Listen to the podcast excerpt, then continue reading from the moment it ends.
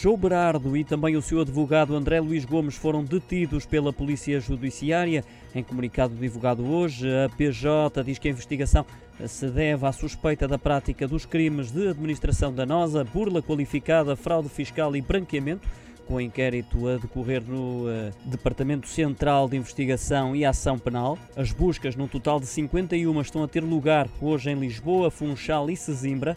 Envolvem 180 profissionais da Polícia Judiciária, da Autoridade Tributária, do Ministério Público também. Segundo a Polícia Judiciária, a operação incidiu sobretudo num grupo económico que entre 2006 e 2009 contratou quatro operações de financiamentos com a Caixa Geral de Depósitos no valor de cerca de 439 milhões de euros. Este grupo económico tem cumprido com os contratos eh, e recorrido aos mecanismos de renegociação e reestruturação de dívida para não amortizar. Atualmente, este grupo económico causou um prejuízo de quase mil milhões de euros à Caixa Geral de Depósitos, ao Novo Banco e ao BCP, tendo sido identificados atos passíveis de responsabilidade criminal e de dissipação de património.